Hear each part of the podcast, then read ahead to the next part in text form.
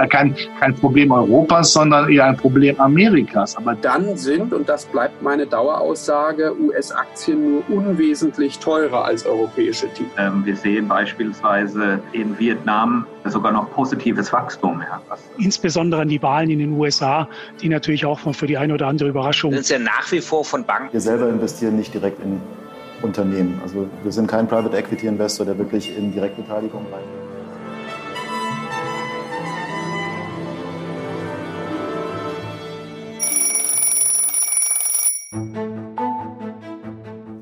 Ist das große Bild.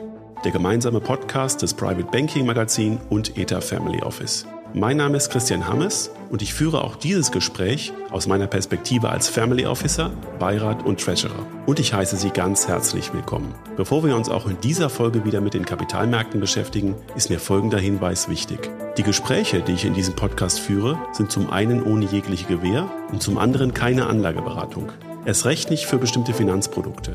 Aus allem, was Sie hier hören, können Sie sich Ihr eigenes großes Bild erzeugen. Und dabei wünsche ich Ihnen jetzt viel Spaß wann und wo immer Sie uns zuhören. Herzlich willkommen, liebe Leserinnen und Leser des Private Banking Magazin, liebe Hörerinnen und Hörer des großen Bildes.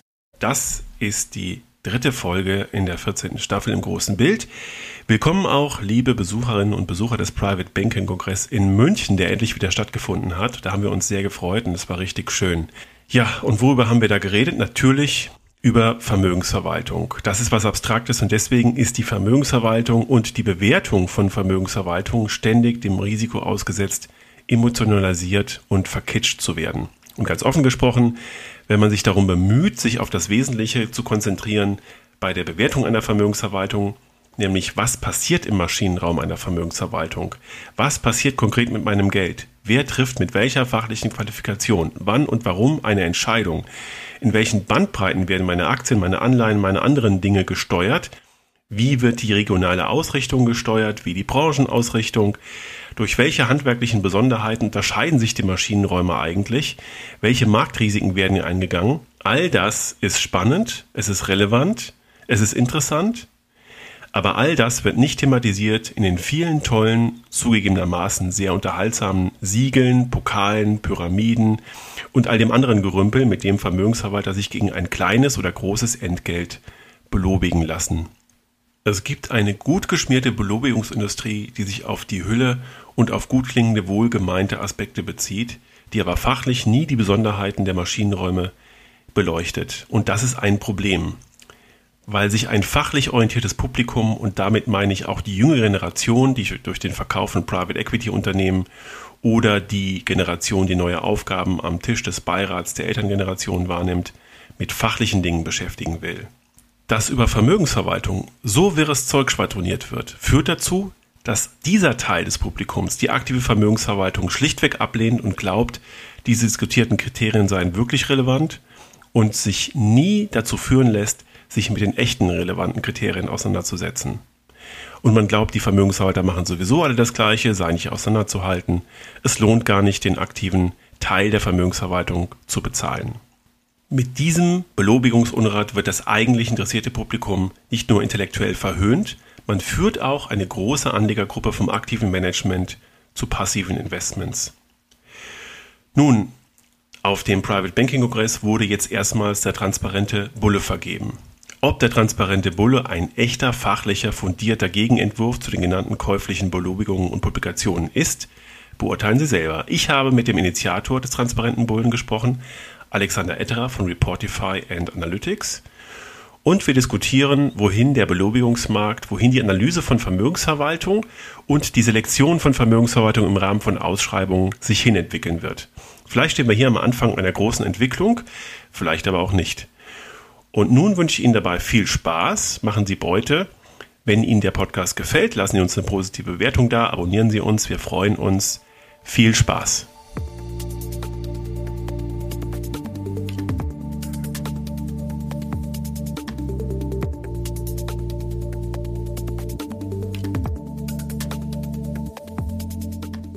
Und damit ein weiteres Mal am bayerischen Tisch auf dem Private Banking Kongress. Ich begrüße Alexander Etterer, Herr Etterer, willkommen und äh, danke, dass wir mal kurz über ein paar wichtige Sachen unserer Branche reden können. Ich freue mich, Hermes. Hallo. Ähm, wie hat Ihnen bisher so die Energie auf dem Private Banking Kongress gefallen? Ich äh, fand, die Leute waren, glaube ich, wieder sehr froh, sich zu treffen, sich austauschen zu können. Äh, Würde ich auch sagen. Ähm, Corona ist Geschichte. Alles sehr eng und gut besucht, aber vor allem es war eine bunte Mischung aus Vermögensverwaltern, Banken, Family Offices, Multifamily Offices, aber auch eine ganze Reihe von potenziellen Investoren habe ich gesehen ähm, oder auch mit denen gesprochen und alle waren gut drauf. Und trotz der langen Wege in diesem Hotel ähm, strahlt der Innenraum eine gewisse Transparenz aus, was mir sehr gut gefällt. Wir sind jetzt zum ersten Mal dabei mit unserem transparenten Bullen sozusagen.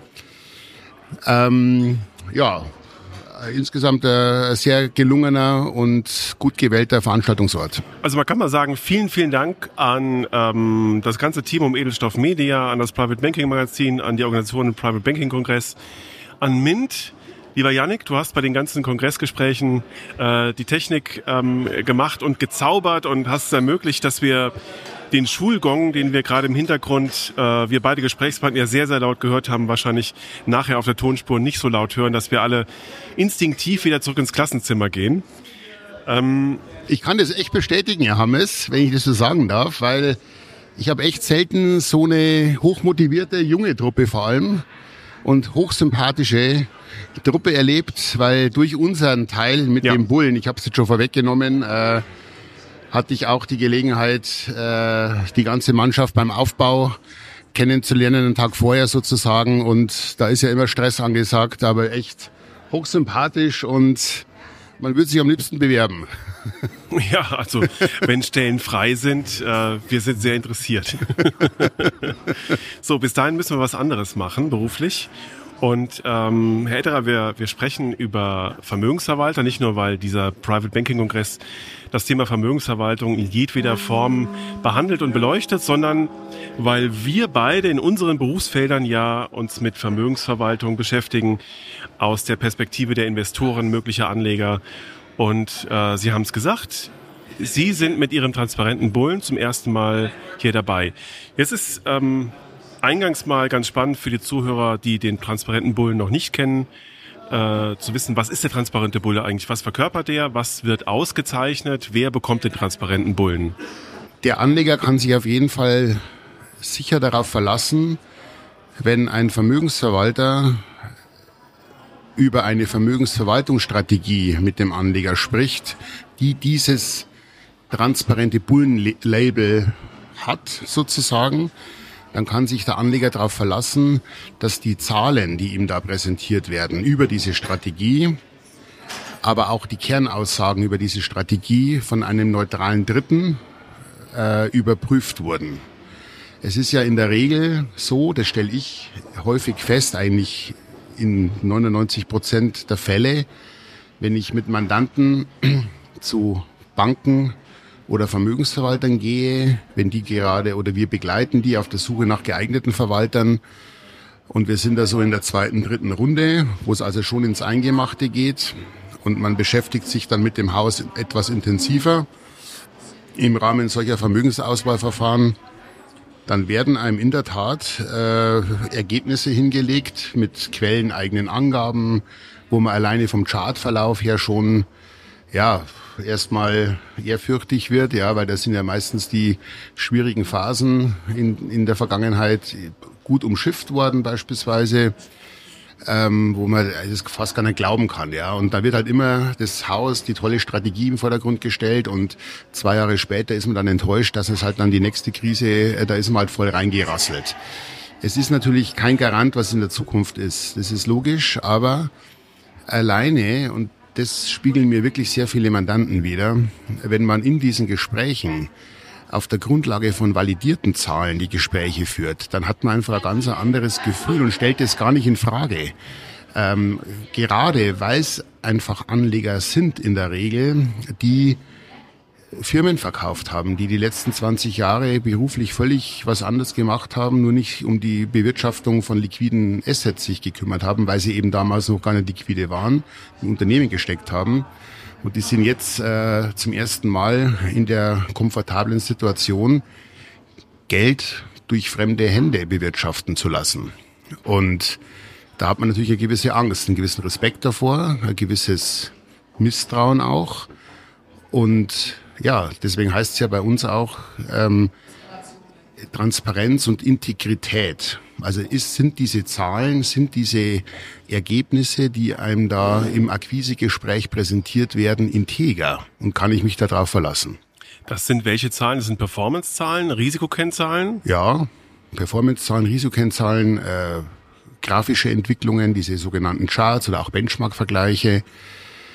Ähm, aber auch, also wir gehen ja einen Tick schon dann auch einen Tick tiefer, da hört dann die Akquise-Strategie der Bank schon auf. Also mhm. man geht gar nicht mehr so tief rein, um dann auch die Subkategorien oder die eingesetzten Anlageinstrumente zu erklären oder Währungen oder Verhältnisse. Einfach im Grunde will der Bulle auch in letzter Konsequenz diese Strategie verständlich machen, sichtbar machen, Informationen für besser begründete Entscheidungen schaffen. Das ist eigentlich das Kern, die Kernaussage. Dann kommen wir mal zur Grundfrage zurück, was ein Investor über seinen künftigen Dienstleister, seinen Vermögensverwalter eigentlich wissen muss. So, und da gibt es in Deutschland eine Historie an ähm, Instrumenten, die erklären, dass ein Vermögensverwalter top oder in einer Pyramide ganz oben ist oder besonders gut oder der beste Vermögensverwalter.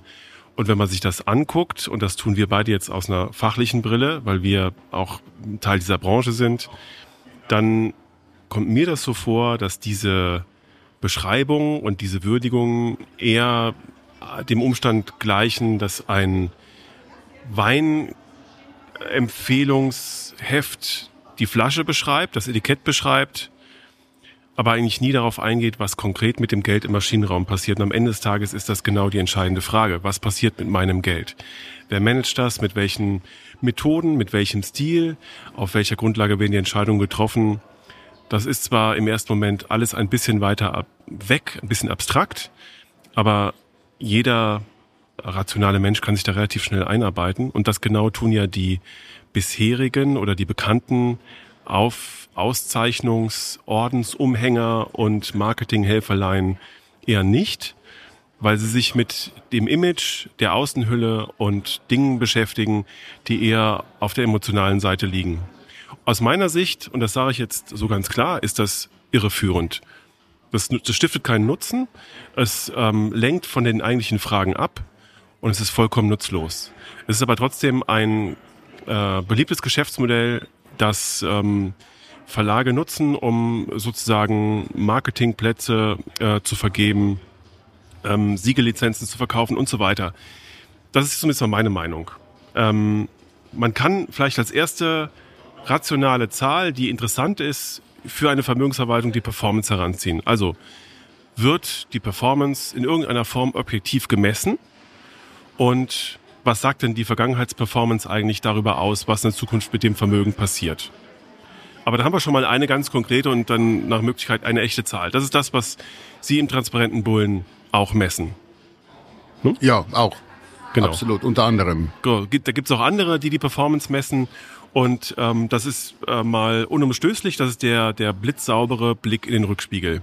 So, jetzt äh, liest man ganz zu Recht auch, dass die Vergangenheitsperformance keine Rückschlüsse auf eine künftige Entwicklung zulässt. Und das ist ja faktisch auch so. Ähm, deswegen muss man eben noch ein paar mehr Informationen sammeln und sich fragen, was sind denn denn eigentlich für den Investor weiter interessante Informationen? Und da sind wir im Prinzip bei der Transparenz. Also erstmal muss man Informationen überhaupt bekommen und ähm, sich ein bisschen davon emanzipieren, was der Vermögensverwalter einem erzählen möchte. Man muss also vielleicht selber so ein Gerüst haben, das einheitlich über alle Vermögensverwalter gelten muss, damit man Vermögensverwalter, wie Sie richtig sagen, vergleichen kann, damit man zu allen Vermögensverwaltern die gleichen Informationen hat. Und ich finde den, den Vergleich ganz interessant und ich finde immer mehr Parallelen, wenn Sie quasi die Nachhaltigkeit eines Vermögens bestimmen wollen, dann brauchen Sie quantitative und qualitative Faktoren. Und das ist im Prinzip bei der Beschreibung eines Vermögensverwalters genauso. Quantitativ ist äh, Beispielsweise sind es Performance- und Risikodaten und viele andere Daten auch. Und qualitativ muss man eben ähm, beschreiben, wie der Portfoliostil eines Vermögensverwalters funktioniert. Und wenn man mehrere Vermögensverwalter miteinander kombinieren will, kann man sich eben dann daran klar orientieren, ob man ganz bewusst unterschiedliche Stile mischt oder ob man gleiche Stile nebeneinander ins Rennen schickt und einfach guckt, wen man nach zwei Jahren auswechselt oder so. Wenn man beispielsweise in diesen sogenannten Fachentäußerungen liest, dass der stille Könner seit Jahren im deutschsprachigen Raum höchstes Vertrauen bei Unternehmer und Unternehmensverkäufern genießt, dann sind das ähm, wohllesbare Texte. Sie kommen aber von einem Texter, sie kommen nicht von einem Fachmann. Sie schwurbeln, sie lenken eigentlich von den entscheidenden Fragen ab und sie stiften deswegen eher Schaden als Nutzen. Obwohl diese ganzen Aktionen sehr, sehr teuer eingekauft werden. Was ist jetzt das, was ein Fachmann zu solchen Themen schreiben würde? Was ist das, was wir jetzt in unserer Zunft beleuchten, was wir analysieren, was wir messen? Es liest sich auf jeden Fall gut, wie Sie sagen. Und ich, es verkauft sich auch gut. Es verkauft sich sehr gut. Und das ist, glaube ich, auch das. Und das, und da habe ich, wie soll ich sagen, da wird es noch einige Jahre brauchen, bis auch vom Markt her ein bisschen mehr Umdenken äh, kommt. Vielleicht hat es auch was mit dem Generationswechsel zu tun. Ganz wichtiger Punkt, das ist nämlich auch meine Beobachtung, dass ähm, in den Kreisen, in denen äh, so papierhafte Listen und ähm, Belobigungen irgendwo noch auf 120 Gramm Papier was gelten, äh, Bin solche, ich auch ein großer Fan davon übrigens. Ja, ja, klar. Ich lese es sehr gerne. solche, solche Schriftstücke reüssieren. Ähm, die junge Generation aber viel rationaler denkt und viel direkter und genau den Eingang in den Maschinenraum über die Transparenz sucht. Und das ist eine Frage der Zeit, Absolut. Bis, bis diese Belobigungen wirklich dann irgendwann auch peinlich sind. Ich würde aber noch eins ähm, dazwischen schieben wollen als, als, als meine Erkenntnis. Ich glaube auch, ohne jetzt Vermögenden zu nahe treten, zu wollen, ähm, man lässt sich auch gern da ein bisschen einlullen. Und äh, das hat was vielleicht auch damit zu tun, dass Banker in der Regel vermeiden, auf Augenhöhe mit jemandem zu sprechen. Ähm, weil das beeindruckt ja nicht sozusagen. Man möchte ja andere mit äh, dem Beng Benglisch, wie es so schön heißt, mit dem Bankenenglisch beeindrucken. Und äh, viele Vermögende, die ja in der Regel sehr erfolgreich waren in unterschiedlichen Branchen, ähm, ich habe jetzt nur den Eindruck, also ich möchte da keinem zu nahe treten, aber es ist äh, häufig äh, so, dass man sich da gar nicht so traut eigentlich, äh, sich zu outen, dass man den dieses hochgestochene äh, Vermögensverwalter Bankenenglisch nicht so richtig versteht. Und man war doch der große Unternehmenslenker vorher. Und ich glaube, das ist eine, das haben die Banken schon lange erkannt. Und deswegen ist Transparenz oftmals für beide Seiten gar nicht so gut. Ja, also man vermeidet eigentlich diesen Tiefgang, weil man sich zum einen nicht outen will. Ich verstehe es ja nicht, was Sie mir da erklären äh, sich vielleicht auch gar nicht fragen traut. Ähm, aber natürlich auch die, Bank, äh, die Banker wissen, je mehr Information und mehr Transparenz äh, offengelegt wird, umso mehr Fragen kommen natürlich. Ja, was ich nicht weiß, macht mich nicht heiß. Aber da, das ist eine sehr gute Beobachtung, ähm, die ich total teile. Da muss ich aber sagen, dass die Angst vor weiteren Fragen aus meiner Perspektive eher bei den Leuten entsteht, die auf der Verkäuferseite stehen. Das heißt, der liebe Filialleiter, der mit der großen Visitenkarte mit zum Pitch kommt. Natürlich der Relationship Manager. Da haben Sie ähm, recht, Herr Hammer. Der Leiter Vertrieb, aber der Portfolio Manager ja. hat eigentlich total Bock drauf. Ja, ja, ich wenn weiß. Er, wenn er gefordert aber wird. Aber wissen Sie, was der Witz ist? Die werden da gar nicht mitgenommen. Ja. Die dürfen aus dem Kämmerchen gar nicht raus die Banker beschreiben, die Vertriebler beschreiben das dann so, ja, den können wir gar nicht mitnehmen, der muss ja sich um ihre Verwaltung, ihre, ihre Vermögensverwaltung kümmern, ja, und somit hat man das dann verstanden. Die, die, und damit die ist Maßen, die Ausschreibung falsch organisiert. Absolut. Und das ist auch ganz negativ, vor allem wenn Berater mit dabei sind, wie wir beide beispielsweise.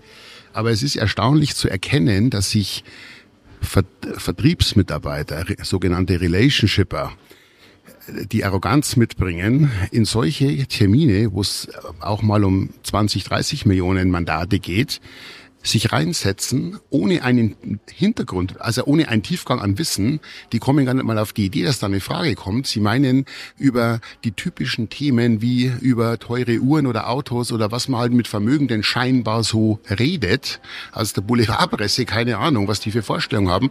Aber es klappt halt leider zu häufig. Und ich, ich habe ich kann jetzt nur aus meiner beruflichen Erfahrung sprechen und man lernt natürlich da in der Zeit auch viele Banker kennen, ja, und man unterhält sich auch mal, wie, wie, wie oder man kriegt mit, wie akquirieren die Leute ihre Kunden. Und da ist ein drei bis fünf Millionen Mandat nicht an der Tagesordnung.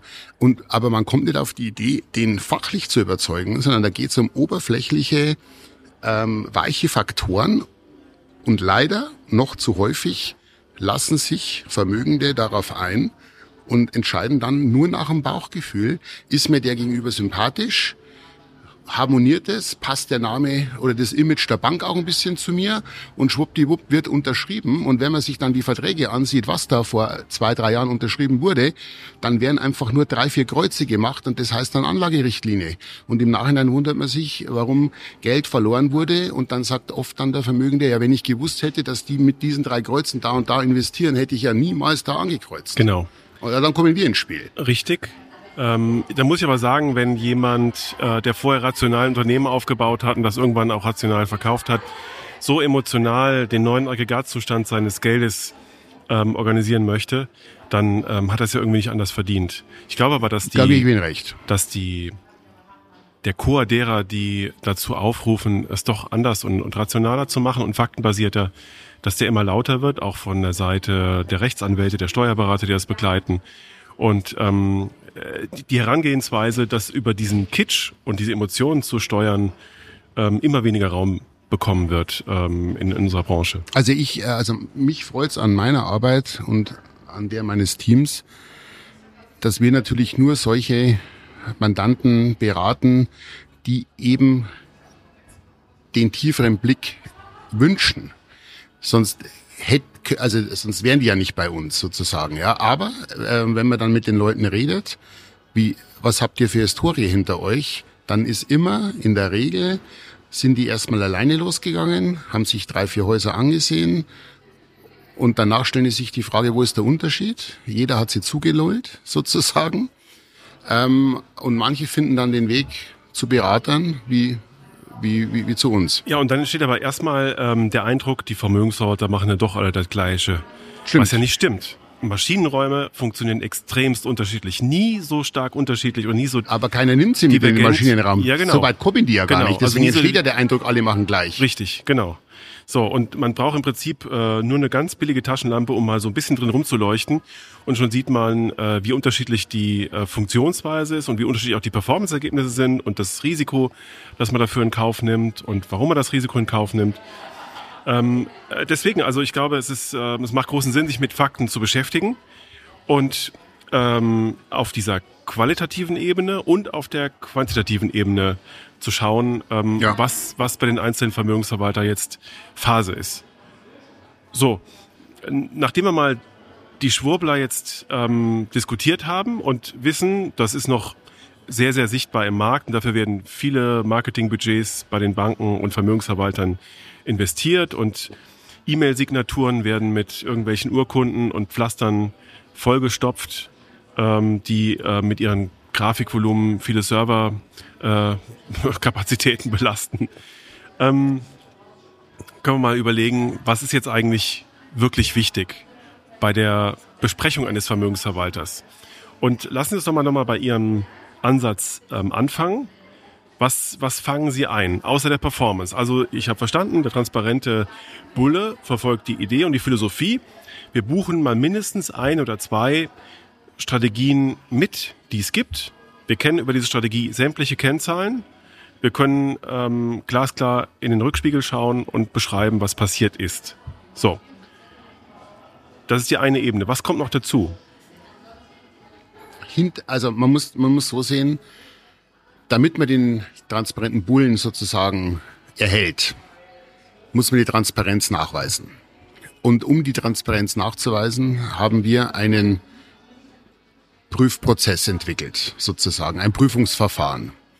Und ein Teil des Prüfungsverfahrens ist, oder ist der Hauptteil letztendlich, dass wir jede Transaktion, die der Vermögensverwalter in dem Beispielportfolio ähm, tätigt, dass wir die mit buchhalterisch erfassen. So wie wir es übrigens auch für unsere Mandanten im Echtbetrieb machen. Das ist ja unsere Kernkompetenz. Und mit unserem Vermögensbuchhaltungssystem werden dann diese ganzen äh, Transaktionen erfasst. Und am Ende ähm, gibt's ja dann einen Bericht über diese erfassten Kennzahlen oder, oder, oder ähm, Transaktionen. Und letztendlich ist es ein ganz tolles Tool auch, weil wir das äh, nicht nur im PDF-Ausdruck, da ist es eine Momentaufnahme über einen Berichtszeitraum, da haben wir uns jetzt weiterentwickelt. Es gibt äh, mittlerweile ein Online-Reporting-Tool. Das heißt, ähm, das stellen wir dann dem Prüfling sozusagen zur Verfügung. Und das können, könnten Banken wirklich in ihrer Kundengewinnungsprozesse, in ihren Kundengewinnungsprozessen, Akquise-Situationen einsetzen. Und ja, sie können, also dadurch, dass wir jede Zahl erfassen und eben ein Reporting aus Kundensicht darstellen, nicht aus Bankensicht, was in der Regel oberflächlich und von Intransparenz trotzdem geprägt ist, können wir, um bei Ihrem Beispiel zu bleiben, wirklich die Taschenlampe sogar sehr hell anstellen und selbst die dunkelsten Ecken im dritten Untergeschoss wirklich ausleuchten. Und wenn die Bank das ernst nimmt, dann hilft uns die Bank dabei, die Ecken auszuleuchten, sichtbar zu machen und in dem Reporting vielleicht auch darzustellen, äh, was ja letztendlich vielleicht wichtige Informationen sind, um die Strategie zu verstehen. Es geht darum, die Strategie sichtbar zu machen, Vertrauen dazu gewinnen und langfristig dabei zu bleiben und vor allem zu verstehen, wie diese dritte Person, die beauftragt wird, das Geld zu bewirtschaften, auch wirklich mit dem Geld umgeht. Und das geht nur, indem er die Daten wirklich buchhalterisch erfasst und dann auswertet. Und die Auswertung, das ist, die ist sehr umfangreich. Also und, und, da, und da ist auch erforderlich, dass die Bank da mitspricht. Äh, was wollen die da beleuchten und nach vorne stellen? Und es sind also, wie Sie äh, angedeutet haben, alle möglichen Rendite, Risiko, Kennzahlen, Benchmark-Vergleiche, Subkategorien, Attributions-, Kontributionsanalysen. Das heißt, wo kommt die Rendite in den einzelnen Unterkategorien eigentlich her und nicht nur eine Gesamtrendite, dass man nicht so richtig das Gefühl hat, wo stecken denn die die kleineren, die Risikoherde eigentlich, was dann vertuscht wird, weil die Gesamtperformance trotzdem stimmt. Und, und das sind wichtige Ansatzpunkte, um wiederum mit dem Vermögensverwalter Gespräche zu führen, um in so Auswahlverfahren eben genau die dunklen Ecken anzusprechen, um da Erkenntnisse zu gewinnen. Und dann kriegen sie auch relativ schnell mit, ähm, ist der in seiner Strategie drin, hat der Ahnung davon, macht er das schon länger, lebt der das Ganze, ist der da kompetent, das kriegen sie als Laie wirklich mit. Und sie kriegen vor allem auch sehr schnell mit, dass ein klassischer Relationship Manager nicht in der Lage dazu ist, diese Antworten eben zu liefern. Ähm, jetzt habe ich aber ganz viele Sachen gehört, die sich noch ein bisschen ähm, schwammig anfühlen. Äh, wie, wie will ich denn einen Stil beschreiben? Also wie kann ich das machen, wenn ich Performance-Daten habe? Ich, ich muss ja über das, die, die Vermögensverwaltung, wenn ich die jetzt nicht nur über Zahlen definiere, sondern auch über den Stil, da muss ich ja so ein Gefühl dafür kriegen, wie gelenkig und wie aktiv das Portfolio gesteuert wird. Gibt es da bestimmte Regionen, die besonders stark betont werden und andere Dinge? Was sind denn da die Aspekte, die Sie über die Transparenz, die Sie herstellen, beleuchten und abtasten? Also im Grunde liefert das Reporting wirklich die Information über all diese Dinge. Es liegt jetzt an dem Banker, darüber zu sprechen also wir begleiten ja den Mandanten im Zweifel nicht, da, außer es wäre unser Mandant, ja, das ist klar. Aber äh, sagen wir mal, es geht jetzt ein äh, mir fremder, interessierter Mensch, Vermögende, möchte sich diese Strategie erklären lassen, dann können wir der Bank mit unseren Tools nur Grundlagen oder mit unserer Arbeit können wir denen Tools an die Hand geben, um eben Antworten liefern zu können auf die entscheidenden Fragen. Wenn wir das Gespräch begleiten würden oder wenn Sie zum Beispiel das Gespräch begleiten würden, dann würde das natürlich anders laufen, weil Sie dann die Fragen anhand der Informationen stellen können. Ich verstehe. Aber da würden sich ähm, bei mir, wenn ich das noch so quasi anpfropfen darf, als Aspekte äh, für die Beschreibung eines Vermögensverwalters, ähm, mal so vergleichbare Werte ergeben, wie in welchen Bandbreiten steuert ein Vermögensverwalter eigentlich seine Aktienquote über die letzten fünf Jahre. Und da waren ja wirklich alle Marktphasen dabei. In welchen Währungsallokationen war der da unterwegs? Ähm, wie stark hat im höchsten und im geringsten Fall das USA-Gewicht, das Europa-Gewicht, vielleicht das Asien-Gewicht eine Rolle gespielt? Ähm, welche ähm, anderen ähm, Anlageklassen außer Anleihen, Cash und Aktien sind mal ins Portfolio gewandert? Ja. Äh, ich glaube, dass die der Performance-Erfolg äh, ja nicht nur, und das, das haben wir ja seit 2019, glaube ich, ganz klar, äh, aktives Management lohnt sich in der Vermögensverwaltung, so ja. diese Aktivität muss ja irgendwie beschrieben werden. Und neben diesen Allokationsgrößen ist es, glaube ich, richtig spannend und auch für einen ehemaligen Unternehmer und egal, äh, für jeden Laien auch nicht zu schwer nachzuvollziehen, wie denn beispielsweise die genannten Allokationsgrößen ja. im Vergleich aussehen. So, und dann ist, glaube ich, ganz wichtig das statistische Verlustrisiko. Das heißt, ähm, eine Zahl, die sicherlich auch herrscht, äh, die sicherlich auch messen, die Volatilität, der Value at Risk, also ein, ein Verlust, der mit einer gewissen Wahrscheinlichkeit nicht unterschritten wird. Und wenn man in der Ausschreibung mehrere Portfolios nebeneinander legt, vergleicht, kann man das ja sehr klar sehen. Das ist ja, ja ein Blick. Und die Zahl an sich hat noch keine Aussagekraft, sondern die Erklärung der Zahl, da kommen wir zur, von der quantitativen Seite auf die qualitative. Die Erklärung der Zahl ja. ist ja eigentlich das Entscheidende. Ja.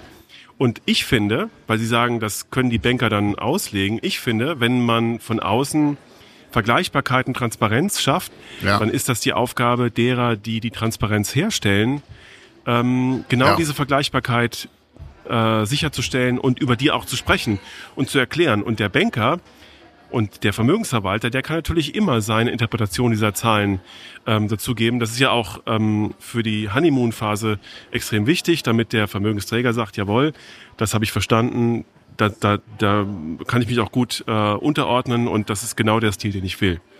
Da haben Sie vollkommen recht. Ähm, das, so wie Sie es gerade beschreiben, äh, das, das, also das machen wir, wenn es um unsere eigenen Mandate geht, Mandanten geht, wenn es um Bestandsportfolien geht, wenn wir unsere Mandanten auf dem Weg der Vermögensbewirtschaftung langfristig begleiten, dann gibt es in der Regel quartalsweise solche Gespräche, in denen wir wirklich die Portfolien analysieren nach unterschiedlichen Kennzahlen, nicht, aber nicht nur Kennzahlen. Wir wollen verstehen, was passiert, wie gearbeitet wird und da kommen diese Aspekte, die Sie gerade genannt haben, alle zum, zum Tragen. Ähm, wir machen das nicht beim transparenten Bullen sozusagen oder bei dem Prüfnachweis. Schade eigentlich. Also ja, Sie, ja, ja, Sie haben recht. ähm, ich finde es jetzt sogar, ich denke jetzt gerade drüber nach. Ähm, man hätte da Luft nach oben.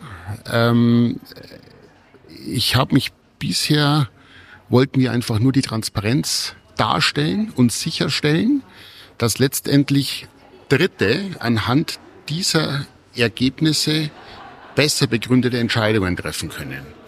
Und wir wollten, weil da, da muss ja, da spielt ja auch eine gewisse Bewertung mit rein.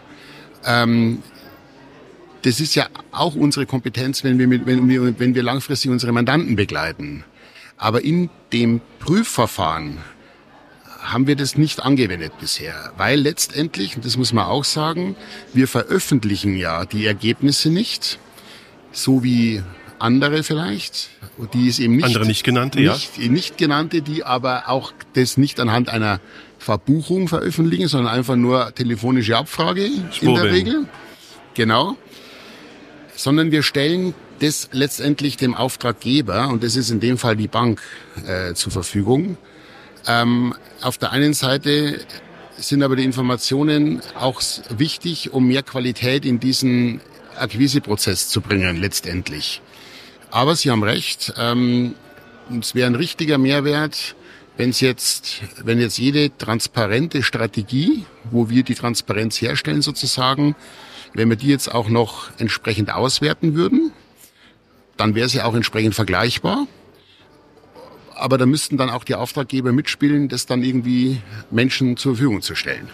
Ja, also die Zahlen äh, dessen, was ich gerade beschrieben habe, die haben sie ja, die können sie ja im Prinzip äh, rauslösen. Ja. Was vielleicht noch nicht rausmessbar ist, und das ist sozusagen dann die nächste Ebene, die äh, ich bei der Besprechung eines Vermögensverwalters enorm wichtig finde, ist dann äh, die Frage, was eigentlich innerhalb der einzelnen Assetklassen passiert. Mhm.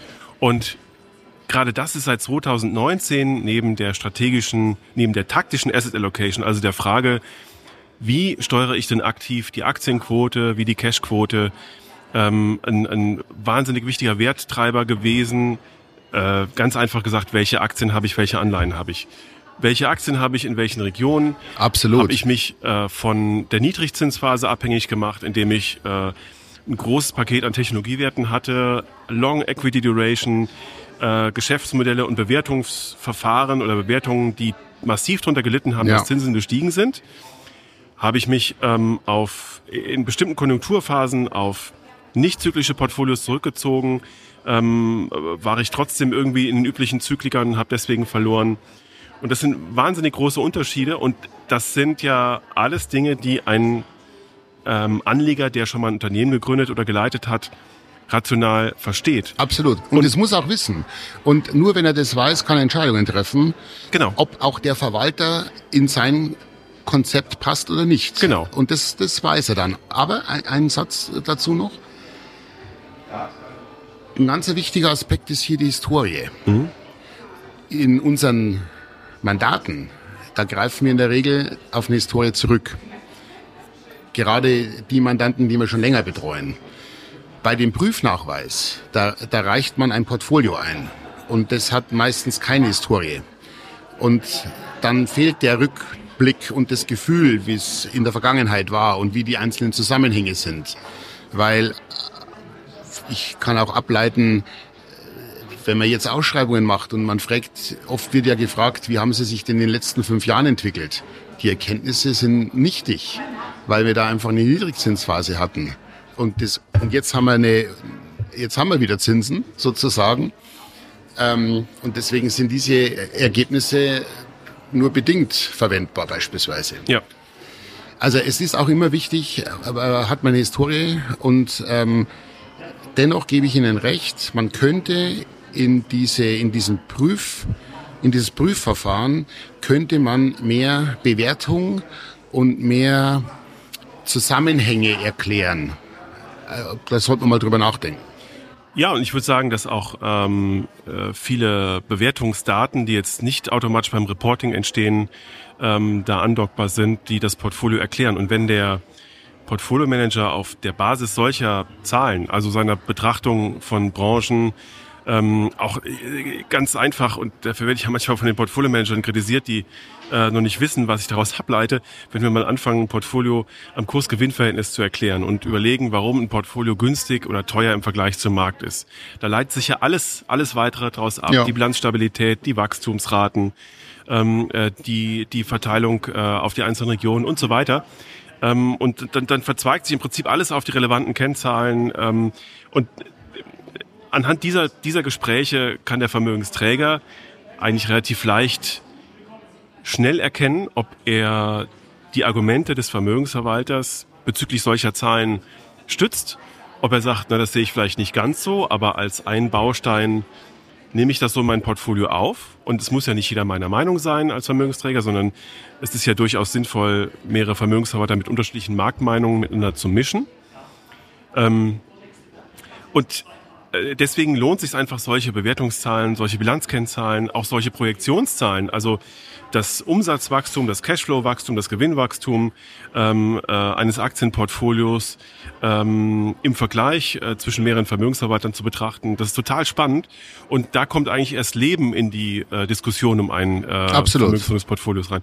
Sonst ist das Ganze so ein bisschen starr und statisch und das Schlimmste, was passieren kann, das ist zumindest meine Erfahrung ist, wenn ein Vermögensverwalter damit einsteigt, dass er erstmal mal aufzählt, welche Preise er gewonnen hat. Dann erklärt er ohne jeglichen Bezug zur Wirklichkeit den Investmentprozess. Ja. Und dann äh, erklärt er das Kuchendiagramm zum angebotenen Portfolio. Und eigentlich müssen Sie ähm, drei Dinge gleichzeitig erklären in einem guten Pitch.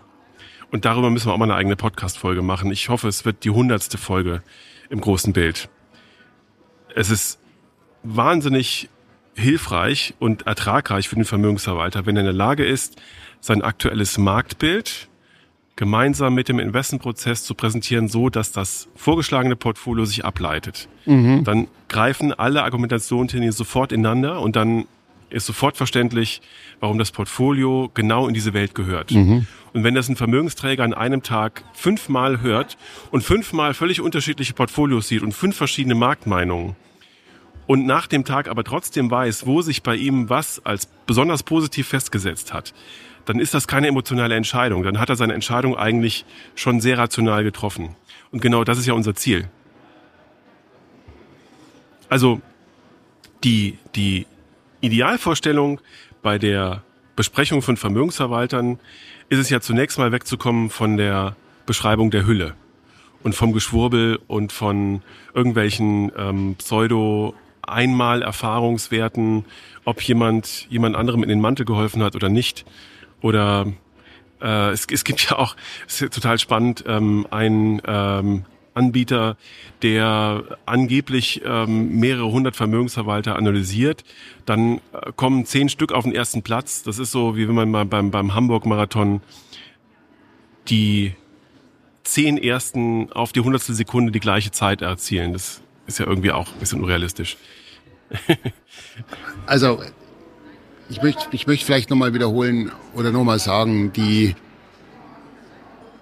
der Bulle steht ja letztendlich auch dafür, dass sich die Bank oder der Vermögensverwalter bereit erklärt hat, ich sage jetzt einfach mal portfoliotechnisch die Hosen runterzulassen. So. Und somit und dahinter steckt ein, ein Prüfungsverfahren. Und insofern wären wir Herr der Daten und Zahlen, die wirklich angefallen sind und die in dem Zusammenhang eine Rolle spielen. Und wir haben ja auch eine ganze Reihe von Häusern, die von Beginn an, als wir dieses Prüfverfahren eingeführt haben, 2015 übrigens, also es sind jetzt im im achten Jahr, so im neunten Jahr sozusagen.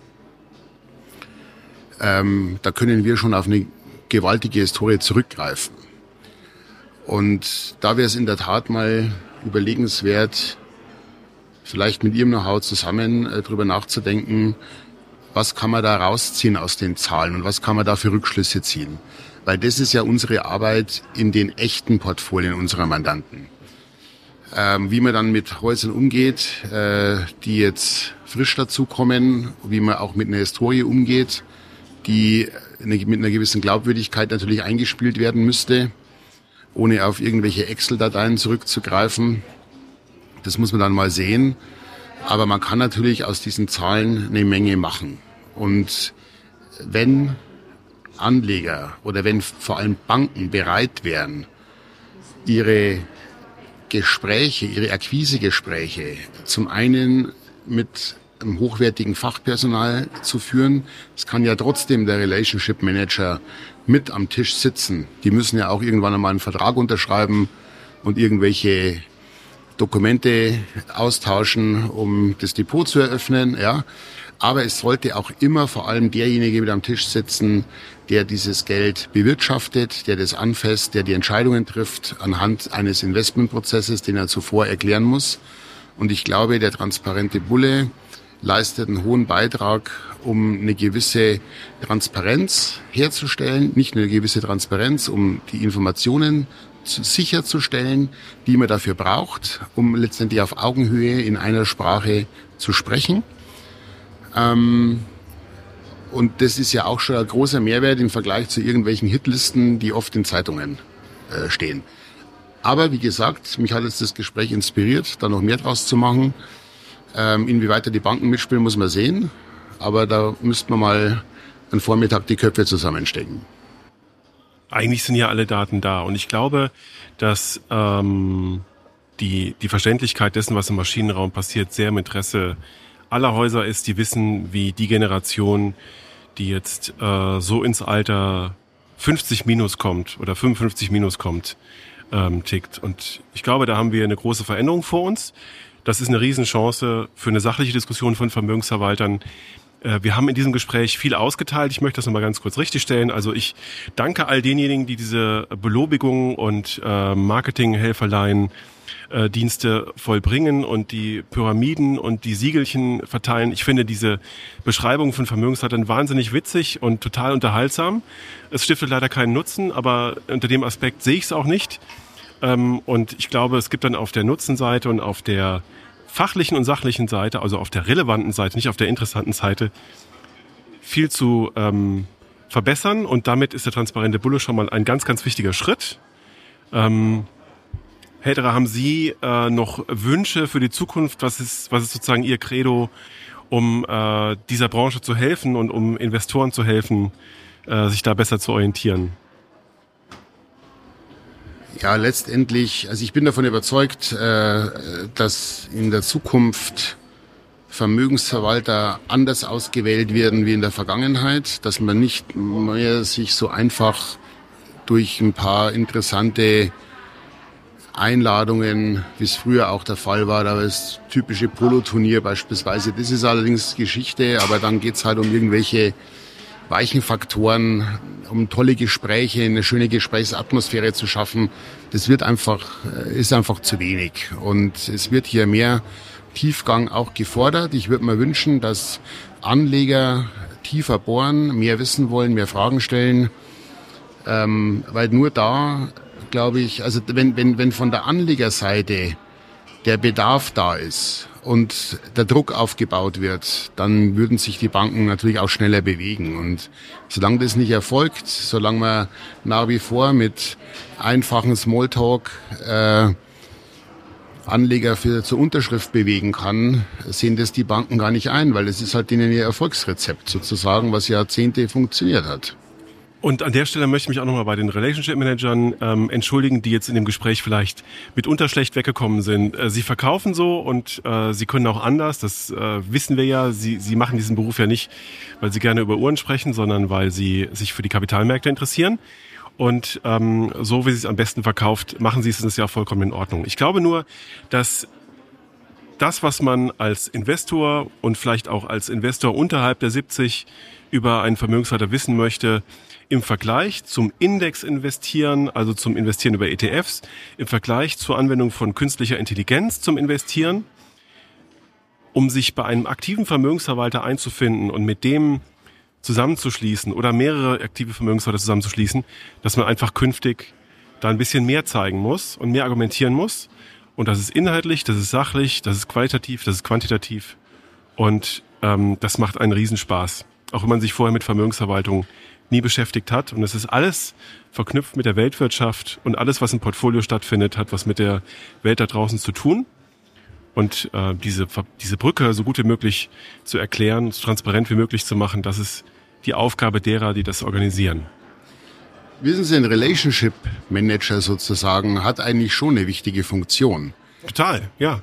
Ähm, ich sehe den, also wenn ich den jetzt definieren müsste, dann wäre das ich würde das mit einer Kümmererfunktion auch beschreiben, der sich eben nicht wegduckt, nachdem die Unterschrift die Tinte trocken ist, weil häufig ist es so.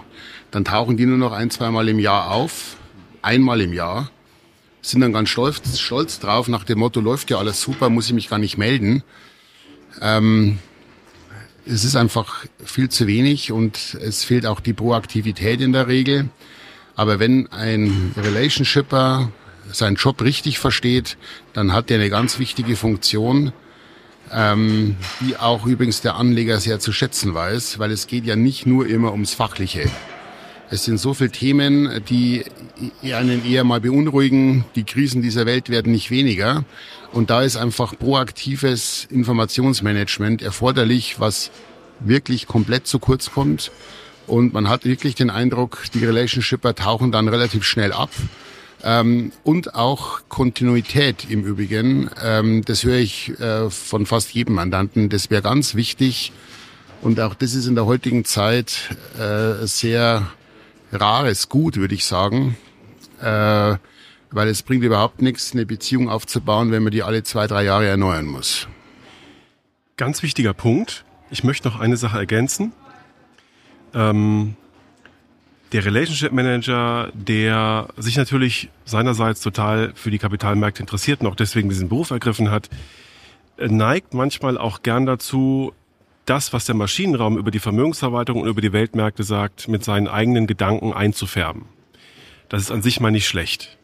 Aber es ist ganz wichtig, dass man trotzdem die Sprache des Maschinenraums spricht und dass das, was der Maschinenraum mit dem Geld macht, auch wirklich klar und sauber und verständlich transportiert wird, ohne dass so eigene Geschichten zu stark ins Gewicht fallen. Und es gibt da Unterschiede wie Tag und Nacht. Es gibt einen freien Vermögensverwalter, den habe ich heute schon mal beim Mittagessen genannt, der das wahnsinnig gut macht, bei dem man ähm, auch das Gefühl haben könnte, die Relationship Manager sind die Portfolio Manager, weil die einfach genau wissen, warum jede einzelne Aktie ins Portfolio gekommen ist und auch die Bilanzdaten kennen und erklären können. Also da spielt offenbar intern die Kommunikation dessen, warum in der Vermögensverwaltung gerade was passiert, eine Schlüsselrolle. Und das ist wahnsinnig wichtig. Und sehr selten. Und sehr selten, genau. Aber genau das wäre mir jetzt neben der Präsenz, neben der Kontinuität und neben der Rolle als Kümmerer auch enorm wichtig. Und immer dann, wenn man feststellt, dass in einem Pitch, in einer Bewerbung vor einem Vermögensträger der Relationship Manager um Redeanteile ringt mit seinem Portfolio Manager, geht's schief. Das geht schief. Es tut mir leid. Also, wenn man sich vorher gut abspricht und auch so ein bisschen die rote Linie abstimmt, dann ähm, merkt man das. Und man sieht auch diese Paarung aus Relationship Managern und Portfolio Managern, die dann so ein bisschen wie alte Ehepaare reinkommen, die sich einfach wunderbar die Bälle zuspielen können und die es einfach verstehen, gemeinsam äh, so eine gewisse fachliche Klarheit zu erzeugen. Ja, damit haben wir für heute, Herr Etterer, ein ganz, ganz wichtiges Themenfeld, eine wichtige Aufgabe unserer Zunft umrissen, beschrieben und die transparenten Bullen als Einfallstor zur Verbesserung dieser Methodik beschrieben. Ähm, ich freue mich, dass diese Auszeichnung auf dem Private Banking Kongress diesen Stellenwert hatte und ähm, ich freue mich, dass die Kooperation mit dem Private Banking Magazin da äh, das ermöglicht hat. Und ich freue mich auf die weitere Entwicklung und auf die weiteren Gespräche und sage für heute ganz, ganz herzlichen Dank. Vielen Dank, Hermes.